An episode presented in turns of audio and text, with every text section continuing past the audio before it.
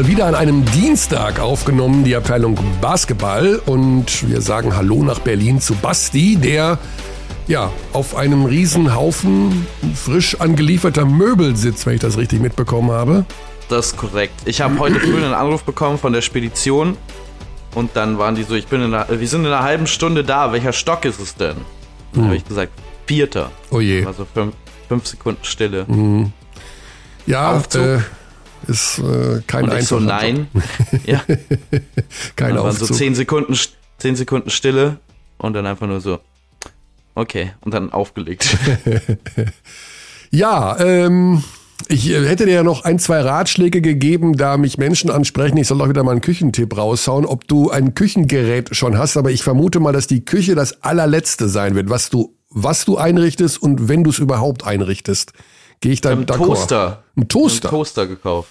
Ja, Okay. das war mein großer, mein großer Einkauf bisher. Weil ich hätte natürlich eine Empfehlung, auch wenn ich dieses Gerät nicht besitze, ähm, weil ich etwas anderes Ähnliches habe, aber ein Thermomix, damit kann man schon viel, viel Gedöns machen, ne? Ja, ich bin ja kein Gedönsmacher, so wirklich. Ja, aber du, du schmeißt da irgendwas rein, was das, was auf dem Display steht und am Ende kommt was Essbares bei raus.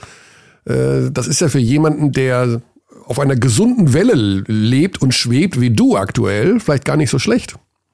Ja, die gesunde Welle ist für den Moment ein bisschen unterbrochen Hm, okay. in den letzten äh, Tagen und Wochen, weil äh, viel anderes Zeug äh, Vorrang hat. Aber ich komme darauf zurück, Ja. wenn ich wieder Zeit habe. Also, äh, ich, wie gesagt, also ich, man, man kann da viele Rezepte machen. Aber gut, wir wollen über Basketball reden, denn wir sind immer noch ein Basketball-Podcast, man soll es gar nicht glauben. Und es ist an diesem Dienstag, ich muss zugeben, äh, das ist schon ein anderer Tag als Montag, in der Hinsicht, dass man den letzten. Spieltag so ein bisschen schon wieder vergessen hat. Absolut. Auch wenn, Absolut treffend zusammengefasst, ja. auch wenn gestern Würzburg und Berlin uns ähm, mit einer sozusagen Spieltagsverlängerung ja noch erfreut haben, einem gar nicht mal so schlechten Basketballspiel. Ich Ein sehr, sehr guten Basketballspiel. Sehr gutes Spiel der Würzburger. Einmal mehr. Ein Team, das sich wirklich entwickelt hat. Ein Team, wir haben ja letzte Woche auch schon über den Coach gesprochen und wieso ich finde, dass der mit in die Konversation auf jeden Fall gehört für den Coach des Jahres. Gestern Alba Berlin in eine Zone gezwungen. Die ganzen Scorer, die die da haben im Backcourt, funktionieren, auch wenn das eigentlich jeder Logik entbehrt, entbehrt, wenn man so auf die Kaderliste guckt, funktionieren super zusammen. Stanley Whittaker hatten wir ja letzte Woche auch schon erwähnt im Rahmen der mit MVP-Konversation. Also das ist eine richtig gute Basketballmannschaft, die fest einzuplanen ist im Playoff-Rennen. absolut, ja. Und den Montag, und das der Hinweis vielleicht an die äh, Terminplaner der BBL, ich mag diesen Montag als Spieltag. Also wenn dann muss ja jetzt nicht ein ganzer Spieltag sein, aber vielleicht ab und zu mal so eine Partie. Montags ist sonst nix. Äh, da kann man gut Basketball spielen. Ich weiß gar nicht, warum der immer so unter äh, so wegfällt. Man kann doch viel man montags spielen, ist doch schön. Boah. Ich habe das Gefühl, dass ähm, Leute, die in die Halle kommen sollen, um diese zu füllen, vielleicht Montagabend andere Dinge zu tun haben, Kearney, als Basketball zu gucken. Ja, aber so 19 Uhr war ja gestern in Würzburg Tip-Off. Ich Ja. finde 19 Uhr, auch wenn man am nächsten Tag arbeiten muss oder früher aufstehen muss, das, das geht noch. 2030 bin ich bekanntermaßen kein Fan. 2030, nee, das ist einfach, da wird es ja schon fast wieder hell. Also da, das finde ich doof. Aber so 19 Uhr, Montagabend, naja. Ja, muss man, muss man aber natürlich auch in der richtigen Lage dafür sein, dass man sich überhaupt erlauben kann, dann, keine Ahnung, um 18 Uhr schon in der Halle zu sein. Also muss man einen richtigen Job dafür haben. absolut. Naja, das stimmt schon. Ich habe in Jobs gearbeitet, wo das nicht möglich gewesen wäre. Ja, du hast recht. Okay, ähm, genau. An diesem Wochenende wieder einiges passiert. Wir werden gleich so ein bisschen unser Hauptthema werden die Towers sein aus Hamburg, die schon wieder verloren haben. Zu Hause gegen Braunschweig. Die Braunschweiger, das sind so ein bisschen die andere Geschichte gerade. Die habe ich letzte Woche gesehen und kommentiert in Bamberg. Da haben sie mir schon ganz gut gefallen. Und ähm, jetzt haben sie in Hamburg gewonnen. Hamburg 04 unter dem neuen Trainer Benka Baloschki. Da ist die Problematik scheinbar noch nicht gelöst. Trainerwechsel hat da erstmal nichts gemacht, das werden wir gleich mit Benker besprechen. Braunschweig kommt da unten raus, habe ich das Gefühl. Die haben Ah. das Haben jetzt zwei in Folge gewonnen. Mal schauen, ob sie da wirklich unten rauskommen äh, in einem dauerhaften Zustand. Da gibt es dann doch zu viele ähm, Ups and Downs für mich, um das jetzt schon ähm, definitiv sagen zu können. Was auf jeden Fall sagbar ist, denke ich, ist, dass die Nachverpflichtungen bislang funktionieren. Ja. Ähm, also Divine Miles, der jetzt noch so ein bisschen seine Spielzeit sucht und seinen Rhythmus sucht, der ähm, aktuellen Scheunentor nicht trifft aus dem Feld, äh, was ja so ein bisschen die generelle Braunschweiger Problematik ist. Also da hat er jetzt in dem Sinne noch nicht wirklich weiterhelfen können, aber Dustin Sleever, der ähm, funktioniert ja überragend. Der funktioniert aber, richtig gut, ja. Ja, ja. Die beiden werden ähm, ganz viel offensiven Juice mit hinzufügen. Ich bin immer noch davon überzeugt, dass Braunschweig irgendwann mal anfangen wird, weit offene Würfe zu treffen.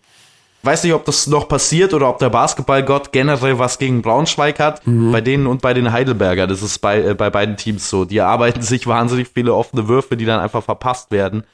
Aber das Konstrukt sah ja eigentlich offensiv, finde ich, die ganze Saison schon nicht schlecht aus bei Braunschweig. Nur die Würfe sind nicht gefallen. Dustin Sleever hat man da jemanden, der zumindest mal aus dem Zweierbereich bisher alles trifft. Ja. Also wirklich absolut alles. Genau. Und vorne die Bonner gewinnen mit fast 30 gegen Oldenburg. TJ Shorts macht 25 Punkte in der ersten Hälfte. Ähm, ja, die fiedeln da gerade wirklich alles weg. Ja. Werden wir uns auch noch mal, wir haben uns ja schon gekümmert. Ich weiß, wir müssten uns unter Umständen noch ein bisschen mehr kümmern um äh, die Bonner. Das äh, machen wir auch. Schlechte Nachrichten. Ich glaube, ja? ich glaube, um ehrlich zu sein, das ist Bonn gar nicht so unrecht.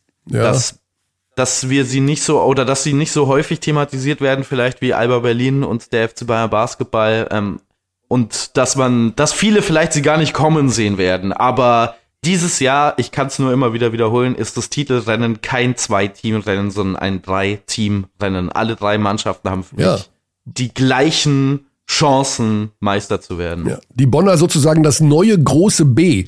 Also Bamberg ist es ja nicht mehr. Mhm. Äh, dafür dann eben nach äh, Berlin und Bayern jetzt Bonn, das dritte große B. Dann war ich noch in äh, Kreilsheim. Wir müssen ein bisschen aufs Tempo drücken, weil gleich der Banker in der Leitung ist. Die müssen ja heute noch ja. zum Eurocup. Deswegen ist das alles ganz messerscharf getaktet. Über den äh, über die Partie Kreilsheim gegen Lubo kann man auch länger drüber reden. Aber das ist, ich glaube, kurz zusammengefasst, die Nachwehen der Ludwigsburger von ihrer dramatischen Niederlage gegen Limoges hat man einfach am Samstag noch gespürt. Ähm, bei den Merlins ist der Konkurrenzkampf um die Point Guard Position neu entfacht. Da gibt es einen Neuzugang und Majuni macht plötzlich 24 Punkte. Hm. Ja, und das Thema Bayreuth, da würde ich vorschlagen, verschieben wir auf nächste Woche. Der Hauptgesellschafter oder der Alleingesellschafter Karl Steiner hat seinen Rückzug erklärt. Ähm, ich bin am Sonntag in Bayreuth und äh, werde mich ah. da mal umhören und vielleicht mal überlegen, wie wir am nächsten Montag mit diesem Thema umgehen. Äh, Standort gefährdet, kommen da wirklich neue Gesellschafter. Johannes Feuerfeld, der Geschäftsführer, wird den Verein verlassen. Ähm, die Mannschaft steht quasi ja, vor dem Abstieg, wenn es so weitergeht. Äh, der Trainer ist unglücklich, äh, Basti Dorit ist unglücklich. Nur zwei Siege oder drei Siege, ich weiß jetzt gar nicht genau, jedenfalls Tabellenletzter sind sie und ähm, es sind drei Siege. Mhm. Da gehen so ein bisschen die Lichter aus und das ist nun mal einer der absoluten Traditionsstandorte in Deutschland. Also da müssen wir uns auch mal kümmern. Aber wie gesagt, das versuche ich dann am Sonntag bei meinem Vorortbesuch ähm, mal so ein bisschen einzuordnen, wie es da weitergeht. Also das kann ja nicht sein, dass da äh, plötzlich alle Lichter ausgehen. Aber vielleicht doch, wer weiß, keine Ahnung. Also es ist für viele Vereine schwierig, die Kohle zusammenzukriegen für eine solide Saison. Und eventuell erwischt es dann ja wirklich mal einen. Okay, äh, ja, kommen wir von einer Weltuntergangsstimmung in die nächsten. Ich hole mal Banker in die Leitung. Grüße dich. Moin, moin. Moin, moin. Basti Ulrich auch an meiner Seite. Ja, schön, dass es geklappt hat, noch so kurz vor der Fahrt nach Polen. Wann geht's los heute? Ähm, wir sind durch mit dem Training. Die mhm. Jungs dürfen sich jetzt noch ein bisschen stretchen und ein bisschen duschen und so. Und dann mhm. geht's halt noch Mittagessen um 12.30 Uhr und danach geht's los. Ah ja, okay. Benker, das ist ja eine sehr schwierige Situation, die er da momentan in Hamburg durchmacht. Äh, wir wissen gar nicht genau, wo wir anfangen sollen. Also Raul Korner, aus unserer Sicht etwas überraschend, äh, die Trainerentlassung. Und es war ja so, ne, stand in der Morgenpost oder wo auch immer, dass er das Team nicht mehr komplett hinter sich hat. Das wollen wir jetzt gar nicht groß vertiefen, weil du wirst ja eh nicht sagen, wer für, dagegen oder richtig oder falsch. Aber wenn man, wenn man sowas hört, dass einer oder mehrere Spieler mit dem Trainer nicht mehr so richtig können. Was geht jetzt, was ging dir da durch den Kopf als Assistant Coach, noch bevor sozusagen die Trennung ausgesprochen wurde? Denn du bist ja Teil des Trainerteams. Also ein Teil richtet sich ja vielleicht auch immer so ein bisschen gegen die, die Assistants. Oder war das, ist das anders? Also erstmal ist das, sind das ja alles so Informationen, die von außen nach innen gekommen sind. Ne? Mhm. Und dieses, hast du ja selber gesagt, Hamburger Morgenpost und so, die, die, die suchen natürlich auch immer die spannenden Geschichten, ja, was die Leute gerne lesen wollen. Es gab auch, als, als Raul noch hier war, keine Missstimmung in der Mannschaft. Es gab da nicht äh, irgendwelche äh, Polit Politikmachenschaften, dass Spieler gegen den Trainer gearbeitet haben oder gegen Co-Trainer. Das hat es alles nicht gegeben. Was es gegeben hat, war, dass aus irgendeinem Grund die Energie einfach nicht richtig aufs Feld gekommen ist. Mhm. Ähm, ich glaube, dass das lässt sich in diesem Geschäft, wenn man ein bisschen länger dabei ist, dann hat man das auch schon mal miterlebt. Ich habe das auch vorher schon mal miterlebt. Manchmal passt es, manchmal passt es aber auch einfach nicht. Und man kann das eine Weile machen. Ähm, es hilft dann immer, wenn man gewinnt. Ne? Solange du gewinnst, sind alle irgendwie halbwegs glücklich und es stört sich nicht daran. Aber in dem Moment, wo man in so eine schwierigere Phase kommt, wo man ein paar Spiele in Folge verliert, wird natürlich sowas potenziert. Und dann wird es sehr, sehr deutlich. Und ähm, ich glaube, wir hatten hier in Hamburg so eine Situation. Ich bin nicht derjenige, der das zu entscheiden hat. Ich bin ja derjenige, der, ne, der ähm, ja. diese Entscheidung sozusagen dann umsetzt. Ähm, aber ja, so sah das hier von innen ein bisschen aus. Ähm, also das Thema Energie, das ist natürlich auch eine dehnbare Geschichte. Ne? Also was heißt denn genau zu wenig Energie? Die Spieler haben zu wenig Energie, weil sie falsch trainiert wurden. Sie haben zu wenig Energie, weil sie sich nicht anstrengen wollen. Sie, was ist denn das genau für ein Thema mit der zu wenig Energie? Was heißt das denn? Ja, ich glaube, dass wir uns ja in einem Geschäft bewegen, wo einfach jeden Tag Höchstleistung gefordert wird. Das ist ja eine besondere Anforderung. Also es, es gibt einfach im, als Profisportler nicht so diese Tage, wo ich ins Büro gehe und heute entscheide ich mich mal irgendwie nur drei E-Mails zu lesen und nicht 15. Das, das gibt's einfach bei uns nicht. Ne? Du musst jeden Tag Höchstleistung bringen. Und das ist anstrengend. Und ähm, Basketballspieler sind keine Roboter. Das heißt, die werden irgendwann Hilfe dabei brauchen, das jeden Tag abzurufen, weil das nicht jeder einfach von innen heraus kann. Das ist die Energie, glaube ich, von der wir sprechen, wir Trainer. Wir mhm. wünschen uns natürlich immer, dass alle Spieler top motiviert äh, jeden Tag aufs Neue ins Training kommen und ein Feuerwerk abbrennen. Das ist aber nicht die Realität und das ist auch normal, dass es nicht die Realität ist. Und dann kommt es eben auf diese Gruppendynamiken an.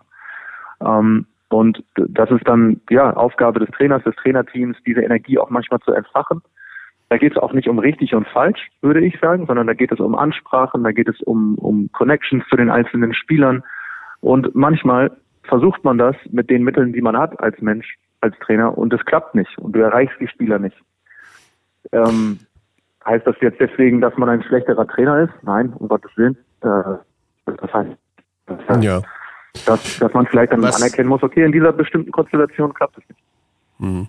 Ähm, was wir immer wieder ähm, thematisiert haben, beziehungsweise was ja bei euch auch bestimmt Thema sein wird, ist dieser Wandel, ähm, den es da irgendwie in der frühen Saisonphase gab. Äh, ihr hattet ja diesen wahnsinnig guten Saisonstart, knappe Niederlage mhm. gegen Alba, dann ähm, Siege äh, sowohl international als auch national. Und dann gab es diese Woche mit ähm, Patras, Ludwigsburg, Bonn und London, wo ihr zweimal ähm, sehr mhm. hoch verloren habt. Hast du das, den Eindruck, dass das so der Zeitpunkt war, wo so ein bisschen der Knackser reingekommen ist und diese Energie dann gefehlt hat?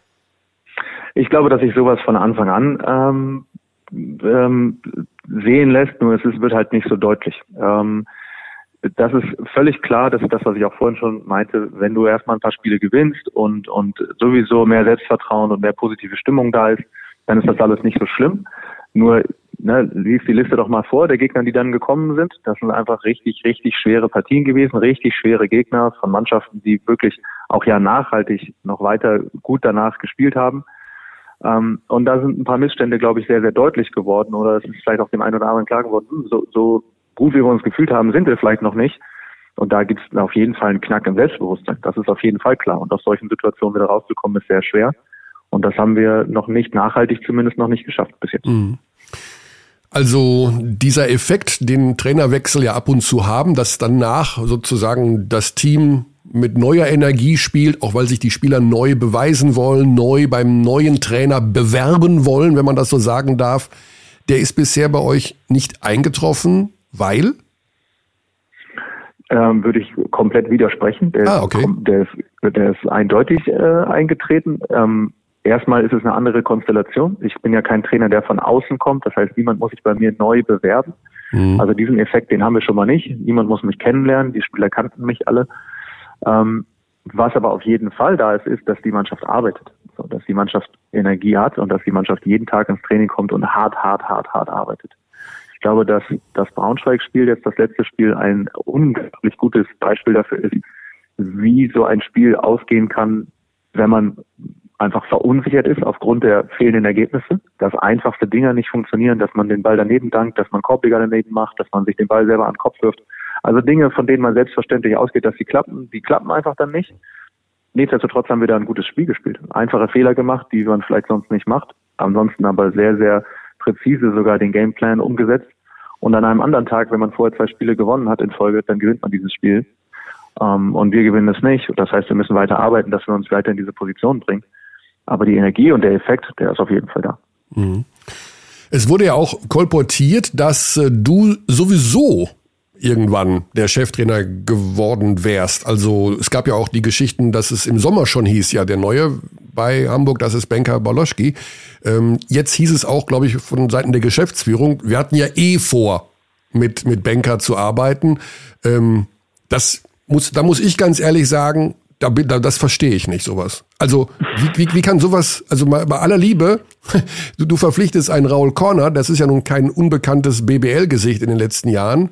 Und war das dann irgendwie abgesprochen mit Raul, also noch bevor er entlassen wurde, dass du sozusagen in seinem Schatten, Dunstkreis, äh, wie auch immer, da hochgezogen wirst, also protegiert wirst? Ähm, ja, es gab schon die ganze Zeit sehr, sehr äh, große Offenheit da von allen Beteiligten. Ähm, diese Konstellation ist ja auch eine besondere gewesen, da muss man ja auch nicht äh, drüber schweigen. Also dass, dass unsere beiden Namen da im Sommer noch die letzten beiden Namen waren, die da mhm. mit im Rennen waren. Ähm, ich wäre auch gerne im Sommer schon in Hamburg Head Coach geworden. Ähm, es, es wurde dann so entschieden, es ist dann Raul geworden und ich habe dann ähm, ja auch nochmal mich beraten ähm, äh, an vielen Stellen, wie ich damit jetzt umgehe, ob ich, ob ich woanders hingehe oder ob ich hier bleibe. Und ich habe mich bewusst dazu entschieden, nochmal ähm, nochmal eine, ein, ja, wie sagt man, einen Zyklus als Co-Trainer mitzumachen, nochmal einen sehr erfahrenen Trainer, nochmal mehr über die Schulter zu schauen, noch einen Impuls mitzunehmen und war auch zufrieden damit mit der Entscheidung dann, dass Sam Braul und ich dann auch, natürlich müssen wir das auch besprechen und haben uns da offen ausgesprochen, dass die Situation so ist und dass ich mich darauf freue, er sich darauf freut. Es mhm. war aber auch klar, dass ich dann irgendwann in, in absehbarer Zukunft diesen Headcoach-Posten übernehme. In der Form natürlich nicht, wie es jetzt passiert ist, aber vielleicht dann im nächsten Zyklus. Ob das dann aber in zwei, in drei oder in fünf Jahren geworden wäre, das war natürlich nicht, nicht absehbar. Okay. Das lässt sich im Sport ja auch nicht klären. Ja. Ja, äh, trotzdem irgendwie interessant, aber äh, gut. Es ist auf jeden Fall was, ja was Schönes, dass ein junger deutscher Trainer jetzt wieder wir haben ja in dieser Liga sehr wenig deutsche Trainer und junge deutsche Trainer, die da irgendwie nachkommen. Insofern halten wir das in jedem Fall als positives, äh, als positiven Fakt fest, Basti. Und ich würde ich würde ja auch sagen, dass du ähm, mit Mike Taylor, mit Pedro Calles und jetzt mit Raul Corner unter sehr unterschiedlichen Trainertypen bei den Hamburg Towers äh, gearbeitet hast. Würdest du dem zustimmen und was sind so die Aspekte von jedem dieser Figuren, jeder dieser Figuren, die du dir vielleicht für dich rausnehmen kannst? Ja, also ähm, was ich, was mir wichtig war, auch ich würde Hamid Atabashi auch nicht rausnehmen. Ja, mein, der erste Trainer, für den ich gearbeitet habe, der mich auch sehr geprägt hat hier in Hamburg. Und dann die beiden Kandidaten, die sehr offensichtlich unterschiedlich sind, Pedro und Mike natürlich. Mike auf der sehr offensiven Seite des Basketballs, schnell spielen, tiefes Playbook, viele äh, Wrinkles in seinen Offenses und dann Pedro auf der anderen Seite unglaublich defensiv äh, geprägt mit, mit diesem defensiven System und diesem Hardspielen und, und viel Druck auf den Ball und Doppeln. Und das sind natürlich zwei sehr, sehr unterschiedliche Stile und ich bin froh, dass ich beide Sachen mitnehmen konnte. Mhm. Wofür steht denn dann dein Basketball? Oder musst du erstmal äh, schauen, dass du das, was du jetzt da hast, wieder so in die Reihe bekommst? Also ist es Bleibst du bei den Systemen, die Raul eingeführt hat und bei der Philosophie oder wird da, werden jetzt auch da neue Ansätze gefahren? Es ist, das habe ich auch schon in ein paar Interviews gesagt. Ähm, das, das Gerüst, was hier steht, vor allem das taktische, das inhaltliche, das ist ja ein gutes Gerüst. Raul Corner ist ein exzellenter Basketballtrainer, der weiß absolut, was er macht, was er gemacht hat. Und das System, was er implementiert hat, das ist gut, das hat Hand und Fuß. gar nicht die Notwendigkeit, das alles umzuschmeißen und wir haben darüber hinaus auch überhaupt gar nicht die Zeit, das alles umzuschmeißen. Wir haben ja kaum Training. Wir spielen zwei Spiele die Woche, das, da lässt sich ja nicht viel machen.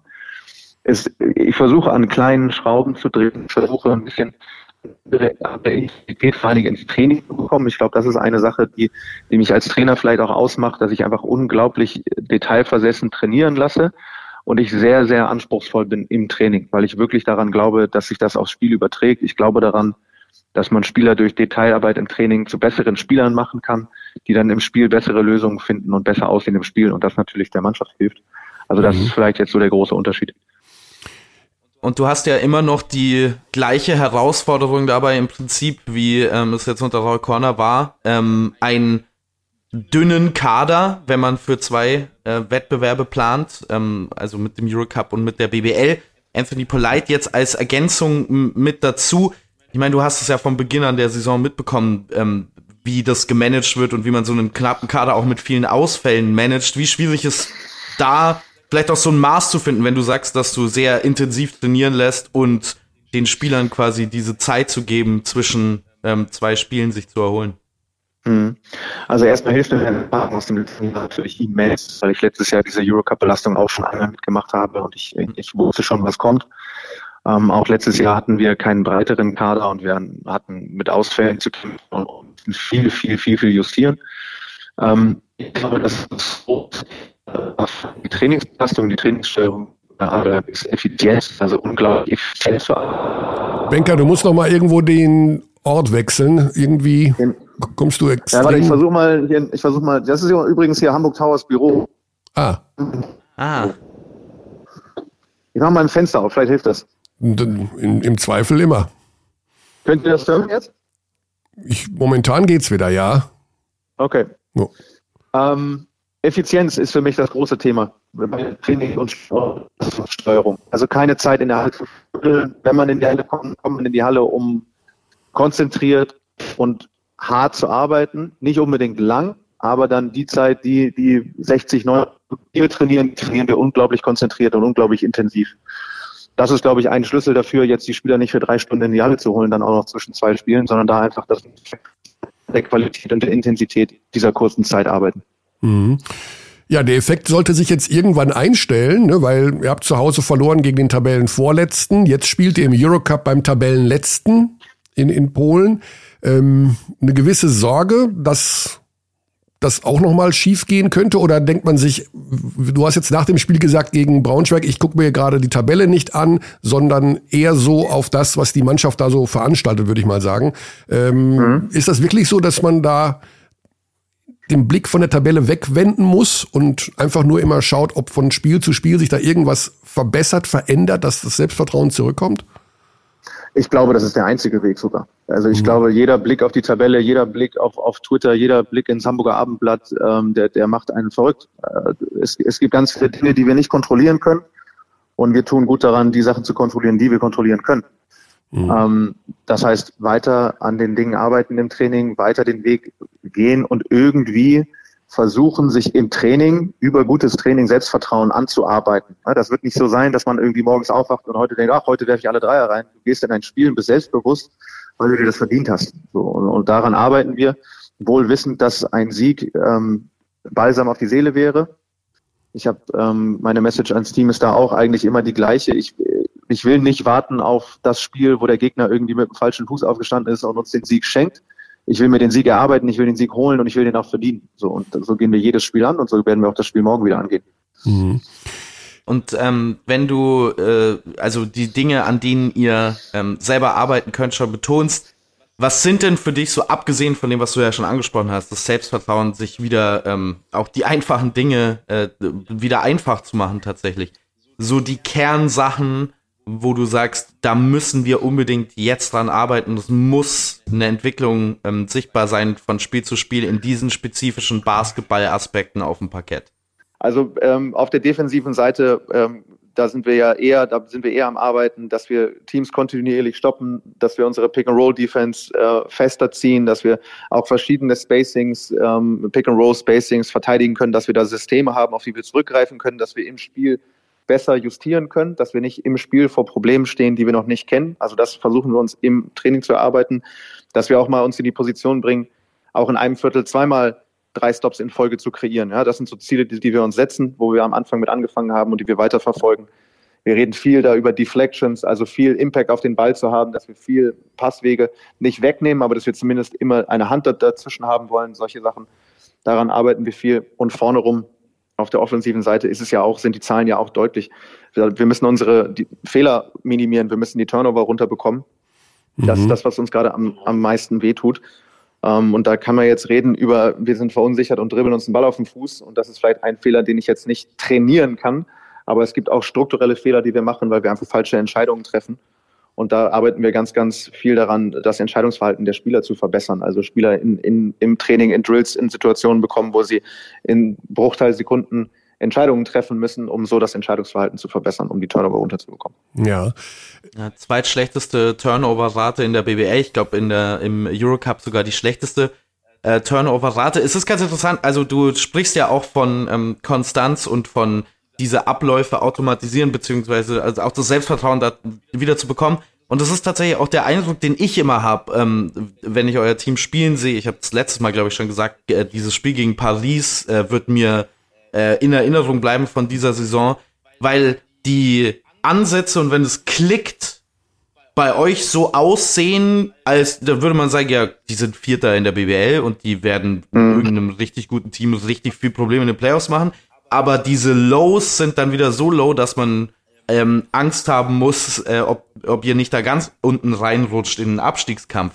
Wie bekommt man, äh, hast du auch das Gefühl, dass das vielleicht damit zusammenhängt, dass Spieler oder ihr einige Spieler habt im Kader, die, wenn es mal nicht läuft, dann auch nicht wirklich einen Weg haben, wieder in so einen Rhythmus zurückzufinden? Ich glaube, das ist genau die, die Problematik, die wir versuchen, durch Intensität im Training zu verbessern. Ähm, ich, ich glaube wirklich daran, mein Ansatz in, in dem Fall, du hast diese Highs und Lows angesprochen, das ist genau das, was ich auch sehe im, im Profisport, im, im Profibasketball. Es wird, du wirst immer durch eine Saison gehen, wo du Highs und Lows hast. Ja, kein Team geht da, vielleicht Bonn jetzt mal ausgenommen, ich weiß nicht, was die da veranstalten, aber ähm, es geht auch mal, es geht auch mal bergab. Die Frage ist, wo ist das Low definiert? Also ich rede gar nicht davon nach oben, wie wie hoch kann ich gehen, sondern meine Frage ist vielmehr, wo ist Stopp, wo, wo geht es wirklich nicht mehr weiter nach unten? Und das frühzeitig zu definieren im Training, zu sagen, okay, hier ist eine Grenze und unter diese Grenze, da gehen wir nicht drunter, das akzeptieren wir nicht. Das ist wichtig. Das ähm, haben wir früh in der Saison, in der Saisonvorbereitung offensichtlich nicht hinbekommen. Die Gründe sind jetzt egal. Jetzt geht es darum, das nachzujustieren und das zu definieren. Und dafür arbeiten wir sehr, sehr hart im Training. Mhm. Ja, gibt es denn, also als diese ganzen Unruhen jetzt waren, ähm, so eine Art Hierarchie auch in der Mannschaft? Also hast du da, merkst du, dass es da einen Führungsspieler gibt? Also logischerweise hat äh, Kenny McCallum die meiste Einsatzzeit, obwohl, nee, stimmt gar nicht, der Rodat spielt noch mehr, sehe ich gerade. Aber wirkt so ein bisschen wie der Spieler, der, ja, um, um den es sich so ein bisschen dreht, weil er einfach wichtig ist fürs Team. Ist das auch dann so einer, der beim Trainerwechsel oder generell bei schwierigen Situationen auch der Vocal Leader da ist und ein bisschen Alarm macht, alle zusammenscheißt? Oder gibt es so eine Hierarchie bei euch nicht?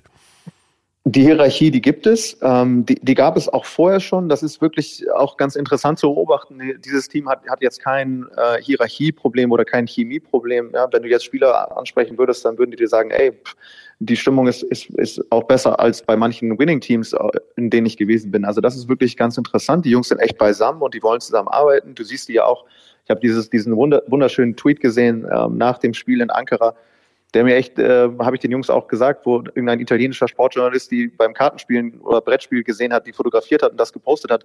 Sowas rettet mir dann schon wieder den Abend. Ne? Dann kann ich abends ins Bett gehen und sagen, ja, und die Jungs sind beisammen und die wollen weiter arbeiten zusammen. Das ist einfach das Wichtigste von allen. Die Hierarchie ist klar, hat, hat Kenny McCallum äh, offensiv die Schlüssel in der Hand. Das weiß er auch und das, da, da gehen wir auch sehr, sehr eng, er und ich, Schulter an Schulter äh, mit um durch die Saison, dass wir das steuern. Ähm, was die Wortführer angeht, ähm, sind es die Kapitäne. Es ist vor allen Dingen Lukas Meissner, der dieses Jahr nochmal einen Riesenschritt in die Richtung gemacht hat, auch als Führungsspieler, der viel lauter geworden ist, viel präsenter geworden ist. Und Seth Hinrichs, mehr so der, der stillere Kapitän, der Leading by Example einfach jeden Tag zur Arbeit kommt und wahnsinnig hart arbeitet, was auch unglaublich viel wert ist. Mhm. Das sind so die, die Wortführer. Ne? Und dann haben wir einen, einen Jonas Wohlfahrt Bottermann, der nicht viel redet, aber wenn er ein etwas hat, was er sagen will, dann werden auch alle leise und hören ihm zu. Und da tun sie auch gut daran, weil er einer Spieler ist mit wahnsinnig viel Erfahrung. Ja. Also wenn ich das richtig raushöre, Ziele werden nicht neu definiert. Man muss erstmal schauen, dass man wieder mal ein Spiel gewinnt, weil ich glaube, Lukas hat nach dem Braunschweig-Spiel gesagt, gefühlt haben wir jetzt 50 in Folge verloren. Also ne, ja. die Mannschaft braucht so ein bisschen neues Selbstvertrauen. Ähm, aber dass man Ziele neu definiert oder die Playoffs auf jeden Fall erreichen will, so mit solchen Dingen beschäftigt ihr euch nicht und formuliert ihr auch nicht.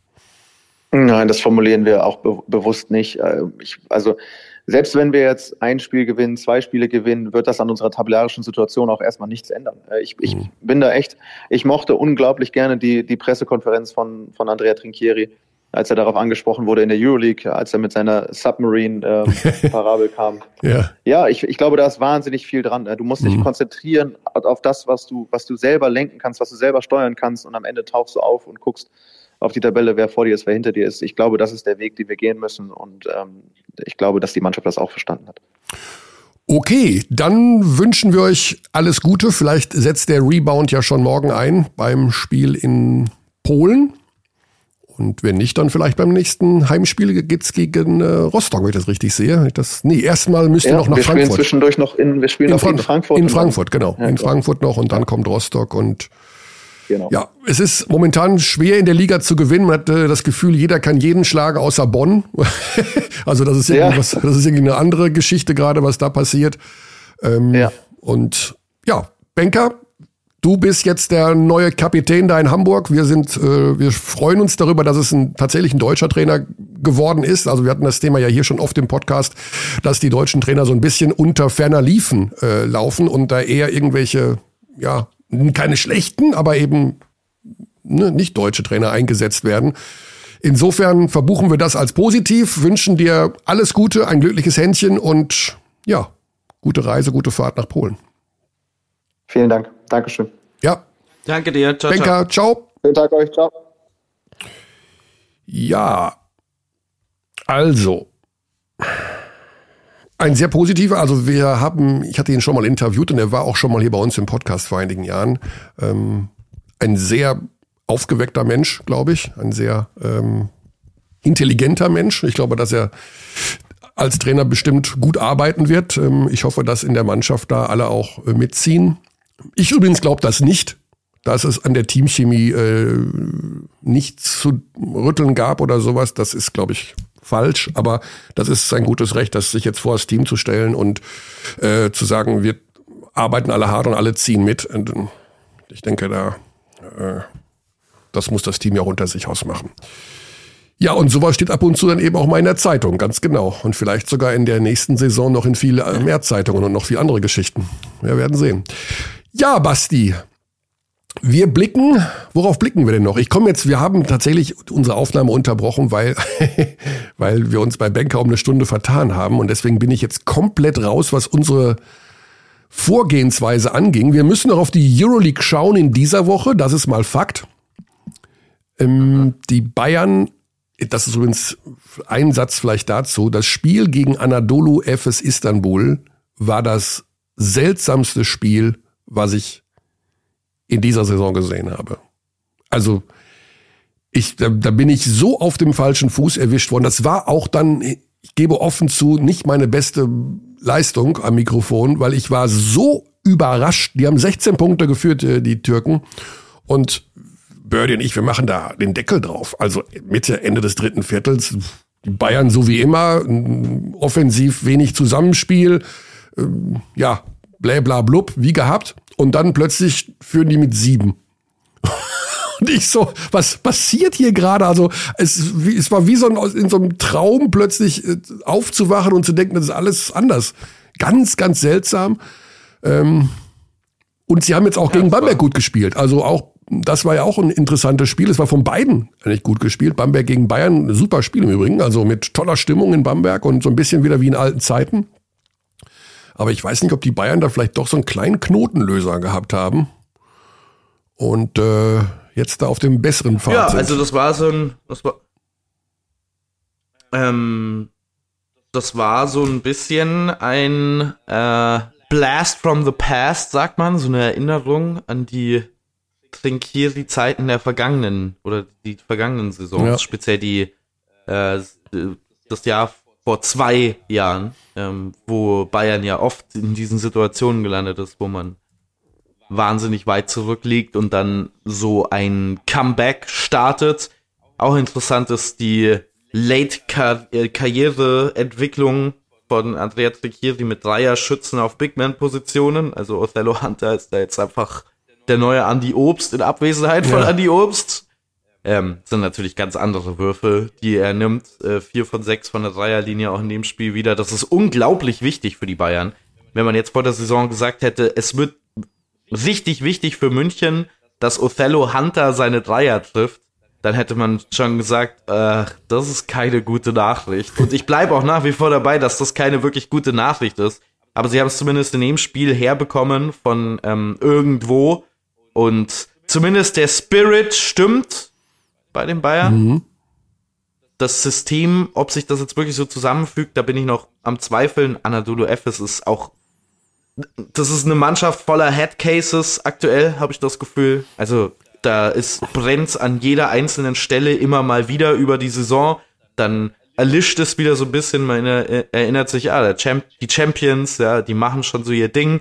Ähm, ganz ähnlich übrigens zu Golden State in der NBA. Also ich finde das gar nicht so unähnlich. Die Entwicklung von diesen beiden Mannschaften. Mhm. So ein bisschen unverständlich, wieso die so große Probleme haben, einfach konstant ihr Basketball zu spielen. Es geht mir ganz ähnlich mit diesen Highs und Lows bei Anadolu. Da sieht man manche Spieler und denkt sich, ah, okay, jetzt sind sie wieder ja. eingeloggt. Und dann im nächsten Spiel stolpern sie über sich selber. Und sowas schon auch ein bisschen in die München-Spiel. Ich möchte jetzt nicht zu viel von den Bayern wegnehmen.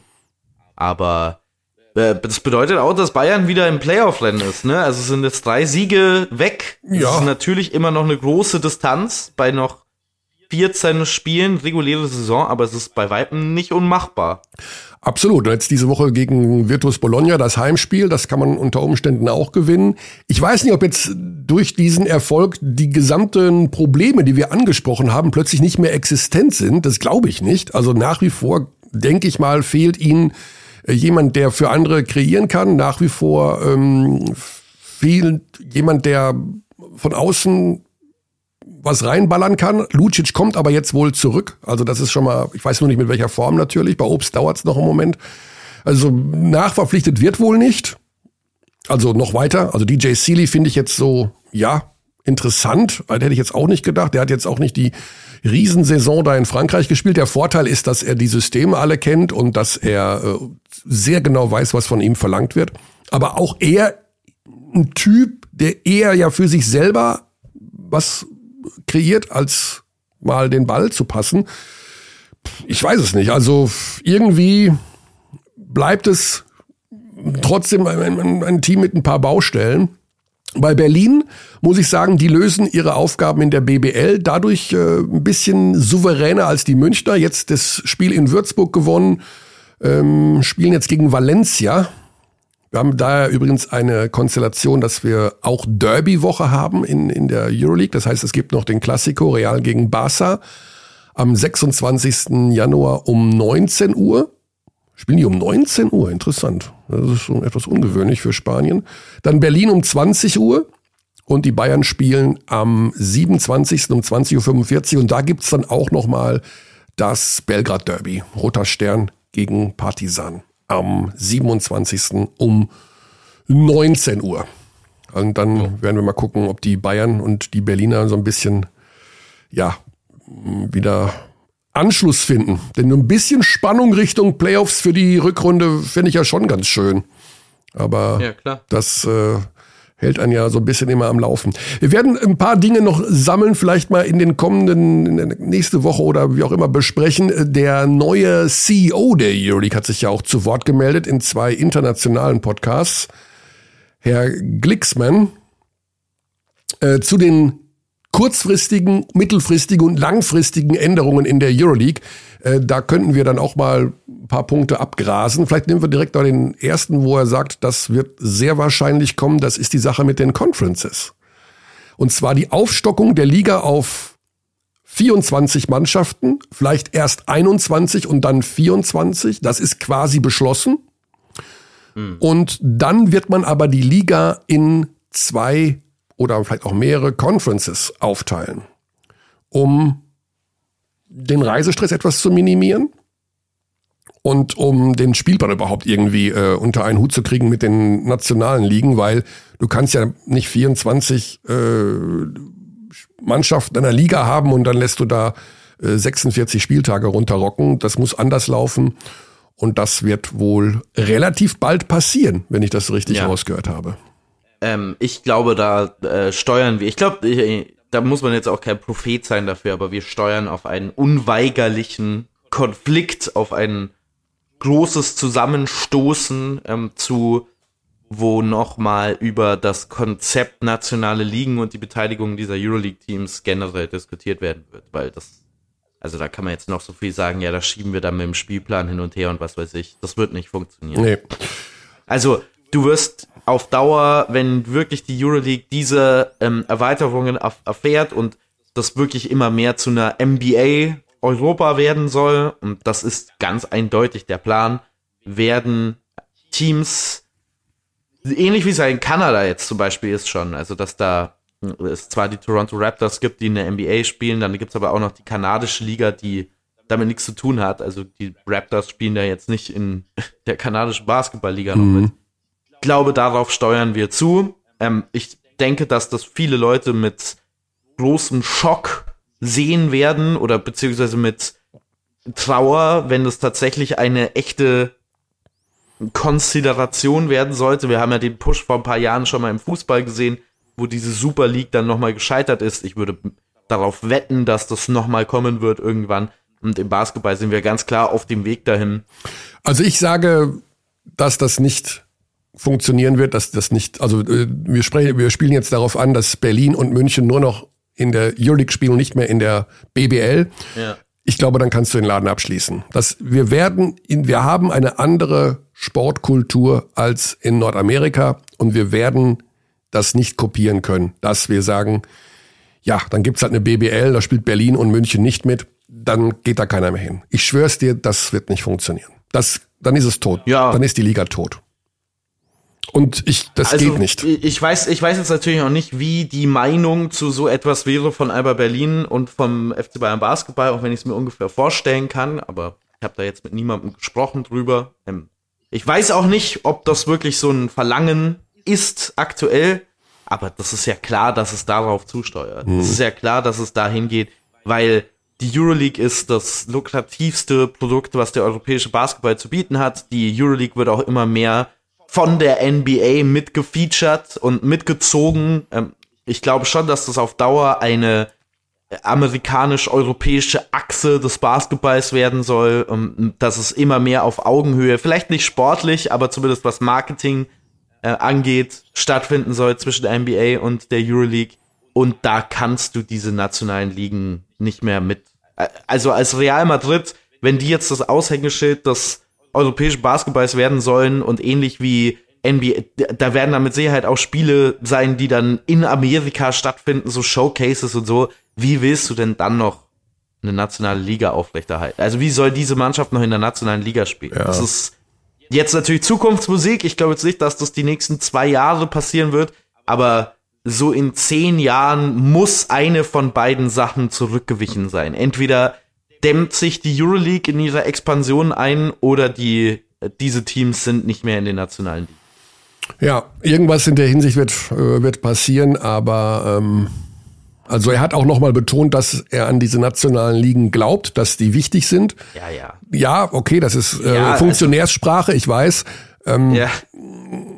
Wie gesagt, also ich kann mir vorstellen, dass die Fans sich dann doch mal wehren werden, äh, wenn es äh, an das Tagesgeschäft in den nationalen Ligen wirklich äh, da rumgefuckelt wird. Schwer zu sagen. Aber in jedem Fall tut sich da einiges und ähm, ja, man darf gespannt sein, wie sich das die nächsten Jahre weiterentwickelt. Dass der Spielplan jetzt schon Wahnsinn ist und plus diesen Nationalmannschaftsfenstern, die wir alle nicht so richtig mögen, weil sie da einfach viele Spieler von ausschließen, die NBA und Euroleague spielen. Ähm, das wissen wir. Es muss sich was ändern. Es wird sich auch was ändern. Ob das dann alles zum Positiven sich entwickelt, das wissen wir nicht. Wir wissen erstmal nur. Also der, der Spielplan ist, das muss man vielleicht mal betonen. Ähm, man hört immer diese Zahl aus der NBA, 82 Spiele in der Saison und denkt sich so, sind die verrückt? Also was soll, also was soll das denn? Der Spielplan in Europa für europäische Euroleague und mit Einschränkungen zumindest würde ich sagen auch Eurocup-Teams ist krasser als der NBA-Spielplan. Ja. Weil in der NBA kannst du zehn Spiele auch als gutes Team einfach wegwerfen, wo du sagst, ja, heute spielen unsere Starter nicht. Das geht in Europa nicht. Du kannst nicht ohne dein Team ankommen in der Euroleague, wo es nur 34 Spiele gibt. Und du kannst es dir oft auch in den nationalen Ligen, jetzt guck mal an, was Bonn macht. Die spielen auch international, auch wenn die Champions League weniger Spiele hat natürlich als die Euroleague. Aber du kannst es dir auch nicht erlauben, jetzt als Bayern oder Alba dauerhaft zu sagen, ja, wir spielen hier nicht mit unseren Startern aus der Euroleague, weil es geht schon immer noch um Platzierung und Heimrechte in den Playoffs. Ja, ja, genau. Und die Anzahl der Spiele ist nicht so viel geringer als bei einem Playoff-Team in der NBA und der Unterschied ist, es gibt keine Montagnacht in Charlotte, wo du mal sagen kannst, ja, heute spielt mal der Sohn vom Trainer mit oder so, keine Ahnung. Ja, absolut richtig. Insofern ist es ja schön, dass äh, das dann auch so ist, dass die Bayern oder die Berliner auch in der BBL eben mit ihrem mit dem guten Kader spielen müssen, um da äh, ihre Spiele zu gewinnen. Also das geht auch nicht mal eben so auf der linken Backe. Insofern, ja, spannende Sache. Also der neue CEO der Euroleague hat viele Themen angesprochen und äh, ich glaube, es geht erstmal auch darum, generell Einigkeit zu finden äh, bei den 18 Teams, wie man vorgeht. Die Expansionspläne sind aber safe. Also es wird ein Team in Paris geben, es wird ein Team in London geben. Ähm, mhm. Das ist schon relativ eindeutig. Es gibt wohl Bewerbungen, also das, ne, das weiß ich gar nicht, wo die alle herkommen, aber es gibt mehrere Städte und Vereine, die sich bewerben. Ja, ja. Also bei Paris ist es ja ähm, ganz klares. Da, da, daher nehme ich auch meine, meine Erkenntnisse darüber, wie sehr das in eine NBA Europa umgewandelt werden soll mit, weil in Paris ist es ja ganz eindeutig, da ist Paris Basketball das Team, das in die Euroleague kommen wird, mhm. also unter allen, ähm, unter aller Voraussicht. Und das wird angeführt von David Kahn. Das ist ein Verein, der aus dem, aus dem Boden gestampft wurde, aus dem Nichts ja. in den letzten vier, fünf Jahren. David Kahn, der ehemalige General Manager von den Minnesota Timberwolves, hat das, das ist ein reines NBA-Franchise. Das wird geführt wie ein NBA-Franchise und äh, ist besetzt mit lauter NBA-Leuten und das ist, glaube ich, ein deutliches Zeichen für die Zukunft dieses Wettbewerbs, dass man immer mehr wegkommen wird von dem nationalen Grund, der quasi da ist, äh, von dieser nationalen Tradition und sich immer mehr ähm, amerikanisiert. Die Euroleague steht da total drauf, was ich auch nachvollziehen kann, weil also der attraktivste Markt ist natürlich Amerika, wenn man das dazu da irgendwie hinbekommen könnte, dass die Euroleague auch nur so ein Bruchteil abbekommt von der Aufmerksamkeit, die die NBA genießt, zum Beispiel auf Social Media oder in der öffentlichen Wahrnehmung da, wäre das sehr Wahnsinn für den Basketball in Europa, wenn man denn dann den Basketball in Europa noch als solchen bezeichnen wollen würde, mhm. weil da geht's dann wahrscheinlich nicht um ähm, die fantastisch spielenden Würzburger oder die äh, jetzt immer besser aufgelegten Fraport Skyliners. Ja. Außer die kaufen sie die Euroleague-Lizenz, sondern da wird's halt dann um Real Madrid und Barcelona und Fenerbahce und so weiter gehen. Ja. Ja, einerseits spannend, andererseits äh, beängstigend ist vielleicht das falsche Wort, aber äh, ja, so einen kleinen komischen Beigeschmack haben ja diese ganzen Pläne oft immer, dieser Kommerzgedanke und eigentlich wollen wir nur vernünftige Basketballspiele sehen und Tradition ist ein wichtiger Faktor, Stallgeruch, das ist alles, ja, ist wichtig. Aber Dinge etablieren sich. Ich meine, vor zehn Jahren waren wir auch skeptisch, oh, die Bayern kommen in den Basketball, ist das alles so? Hm, hm, aber sie haben dem, dem Spiel in Deutschland gut getan. Da ist, sind neue Rivalitäten entstanden. Im Grunde hat man, ja, wenn man so will, äh, gleichen Systeme im Bereich der Fans oder Unterstützung wie im Fußball geschaffen. Also man ist entweder total dafür oder total dagegen und äh, es gibt diese Rivalität zwischen Berlin und München. Also ja. das ist schon irgendwie gut. Das ist, das tut dem Spiel ja, gut. Ist schon auch ein bisschen eine andere Geschichte. Ne? Also FC Bayern Basketball ist äh, ein uralter Verein. Ja, ja, genau. Ein aber Verein mit sehr, sehr viel Tradition. Ähm, während halt jetzt solche neuen Dinge wie Paris Basketball ganz klar nur Designs sind, ja, um ja. quasi so nächster. Das ist ja im Prinzip, als würde in der NBA eine neue Franchise hinzugefügt mhm. werden. Die, die, wird aus dem Nichts gegründet und dann werden ähm, in dem Fall halt ganz viele junge Spieler von überall geholt zu Paris. Die haben ja einen wahnsinnig talentierten jungen Kader, spielen jetzt derzeit im Eurocup, aber auch vorhin schon drüber geredet, haben mhm. gegen ähm, Hamburg knapp gewonnen der Kader ist ähm, ein Who is Who der NBA Draft Talente tatsächlich. Also die Hälfte von dem Kader ist, glaube ich, in den letzten drei, vier Jahren von irgendeinem Team gezogen worden, worden und die haben immer noch die Draftrechte. Im Prinzip ist das schon fast so eine NBA ähm, Durchgangsstation-Mannschaft. Und ich glaube, auch daran kann man ganz gut erkennen, für was der europäische Basketball aus NBA-Sicht genutzt werden soll. Ja. Auch wenn man das dystopisch finden kann aus der Sicht eines Basketball-Traditionalisten, der ich ja nicht bin. Also mir ist das ja alles, das ist ja nur, es ist nur Sport. Also dementsprechend ist es jetzt nicht so, dass mich das persönlich berühren würde. Aber schaut euch mal, also für jeder für sich selbst so die Gebaren von Paris Basketball an und ich glaube, daran kann man ganz gut ableiten, was die Euroleague so möchte in Zukunft. Okay, ja, wir haben auf die Spiele hingewiesen, die diese Woche kommen. Am nächsten Wochenende ist dann wieder BBL angesagt. Wie gesagt, wir werden uns vielleicht noch ein bisschen um den Standort Bayreuth kümmern müssen, wenn da wirklich die Lichter ausgehen oder vielleicht gehen sie gar nicht aus und es gibt neue Gesellschafter. Wir haben das mit Bamberg ja schon so ein bisschen verfolgt, dass es da fünf neue Gesellschafter geben wird, die da jetzt äh, die Anteile von Herrn Stoschek übernehmen, der trotzdem Hauptsponsor bleibt mit seiner Firma. Ähm, sind ja ganz spannende Entwicklungen eigentlich, aber man muss auch so ein bisschen Sorge manchmal haben, was mit dem einen oder anderen Standort wird. Plus der Tatsache, dass es neue Auflagen gibt für die Vereine, die in den nächsten zehn Jahren erfüllt werden müssen. Also da sind ja auch Hallen dabei, die sind in einigen Jahren nicht mehr zugelassen.